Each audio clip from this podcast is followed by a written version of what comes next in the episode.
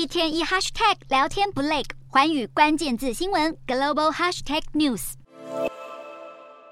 德国国内仅存的最后三座核电厂将在四月十五号停止运转，使得核能发电正式在德国画下句点。其实这三座核电厂去年底就要除役，时间之所以往后挪，是因为乌俄战开打之后，俄罗斯频频以能源要挟西方国家，甚至停止对欧洲供应天然气。德国政府只好让这三座核电厂先继续运转。尽管德国经济部长拍胸脯表示，即使没有核电，德国也不会缺电，但多数德国民众由于电费价格居高不下，对政府全面淘汰核电的政策并不买单。德国民调显示，超过 百分之六十的德国民众支持延长核电厂的运转年限，只有百分之二十六的民众赞成立即停用核能发电。经济部长表示，充裕的天然气储备和新建的液化天然气接收站，以及越来越多的再生能源，都可以确保德国能源的供应无虞。去年，德国再生能源占全体用电比率已经达到百分之四十六。